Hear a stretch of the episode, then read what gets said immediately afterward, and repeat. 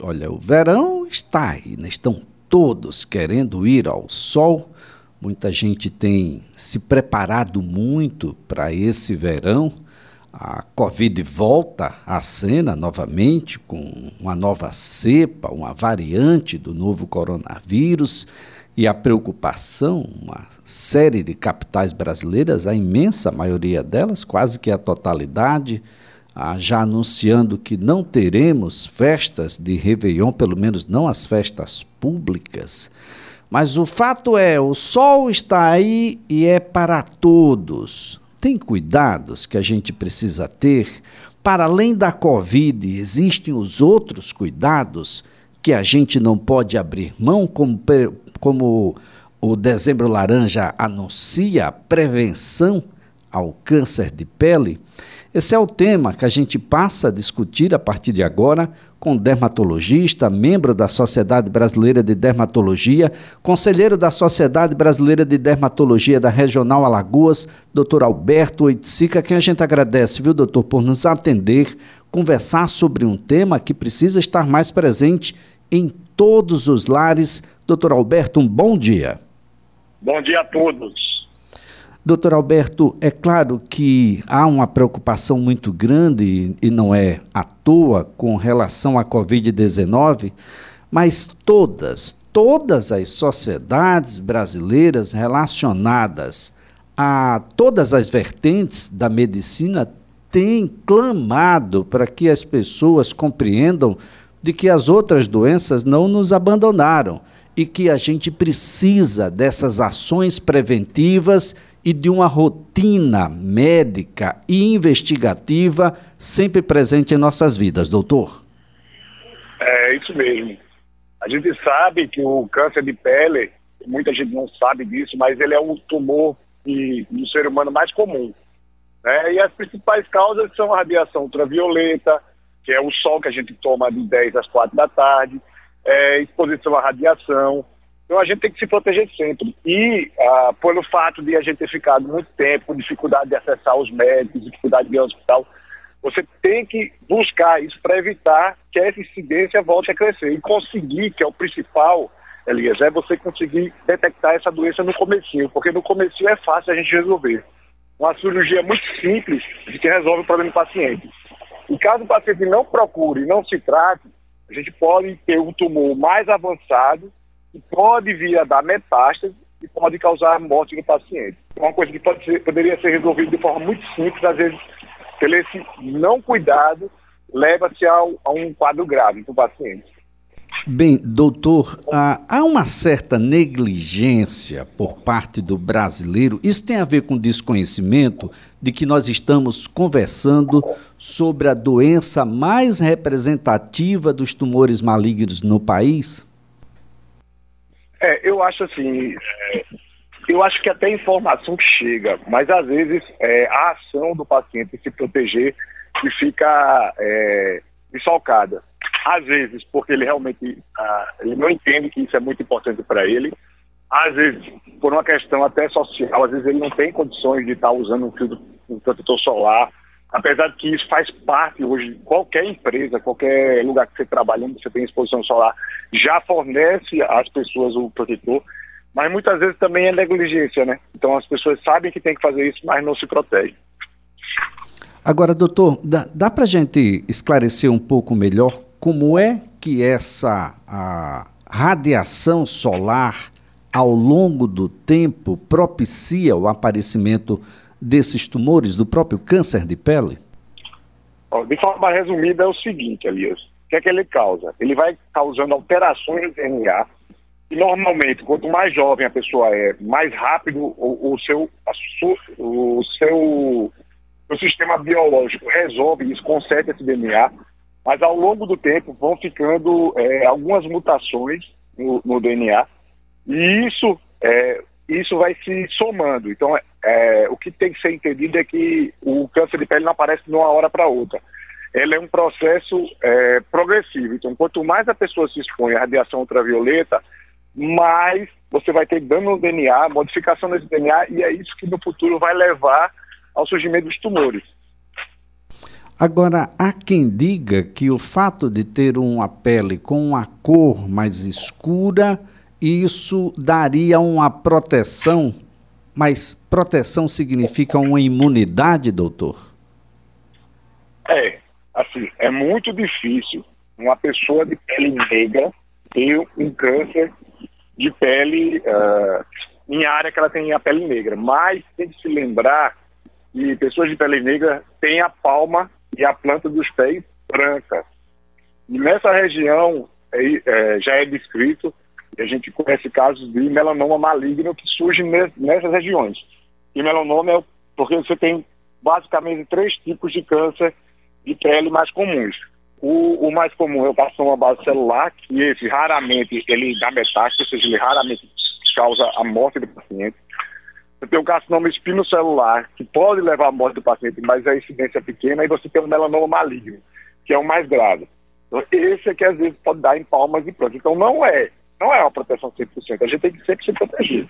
Pessoas de pele branca, obviamente, tem que se proteger muito mais do que a pessoa de pele negra, porque a melanina que, que faz com que a pele da gente seja escura é justamente o que protege da, da radiação ultravioleta.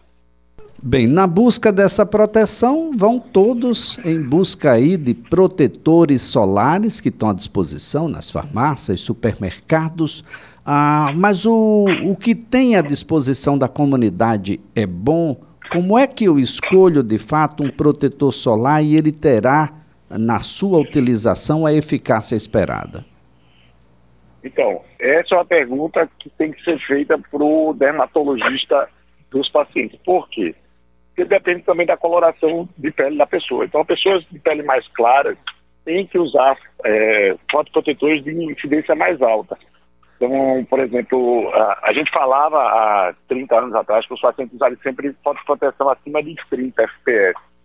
Mas hoje a gente sempre fala dos pacientes usarem fotoproteção maiores, porque até a utilização é feita de forma incorreta porque a gente tem que, tem que utilizar uma quantidade grande de protetor solar para proteger bem a pele. O que acontece é que muitas vezes a gente passa a quantidade que é metade da quantidade que a gente deveria estar usando. Ou seja, se a gente utiliza um protetor solar de fotoproteção 70, na realidade a gente passou metade da quantidade. Então a gente vai se protegendo com 35% da fotoproteção.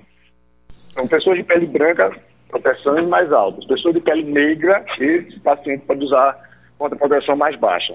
30, 15, esse pode. Mas pessoas de pele branca, quanto mais alto, melhor. E, ah, você perguntou também da qualidade. Então, hoje a gente tem no Brasil produtores de altíssima qualidade.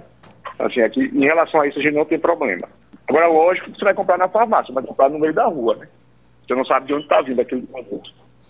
Agora, doutor Alberto Itzica, ah, protetores solares e com essa qualidade, a, a gente não tem há tanto tempo assim, com a disponibilidade que tem, a acessibilidade que tem na atualidade.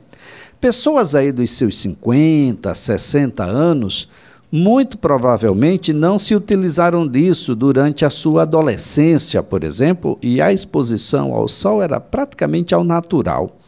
Quem se expôs aquela época, durante a sua adolescência, mesmo vindo a se proteger a posteriori com acessibilidade aí aos protetores solares, podem apresentar na atualidade algum reflexo daquela exposição indevida? Então, como eu disse no começo, é, é cumulativo a exposição à radiação ultravioleta. Ou seja, com certeza, as pessoas têm que ter cuidado. E muitas vezes, é, alguns pacientes no consultório perguntam a gente no ambulatório, doutor, como é que eu sei que uma lesão pode ser um câncerzinho de pele ou uma coisa que eu tenho que me preocupar? Então, uma lesão que você tem há mais de um mês na pele que não cicatrizou, não é normal. Tá? Então, você tem que procurar o seu dermatologista uh, que esteja disponível, porque uh, isso pode ser já um câncer de pele. Então, uma lesão que sangra com facilidade, pequenos traumas, faz com que ela sangue. Uma lesão que não está cicatrizando, passou mais de 30 dias, tem que procurar o dermatologista. Bem, doutor, ah, é, é, claro que isso deve estar bem, bem presente na mente das pessoas. O especialista que deve ser procurado é o dermatologista.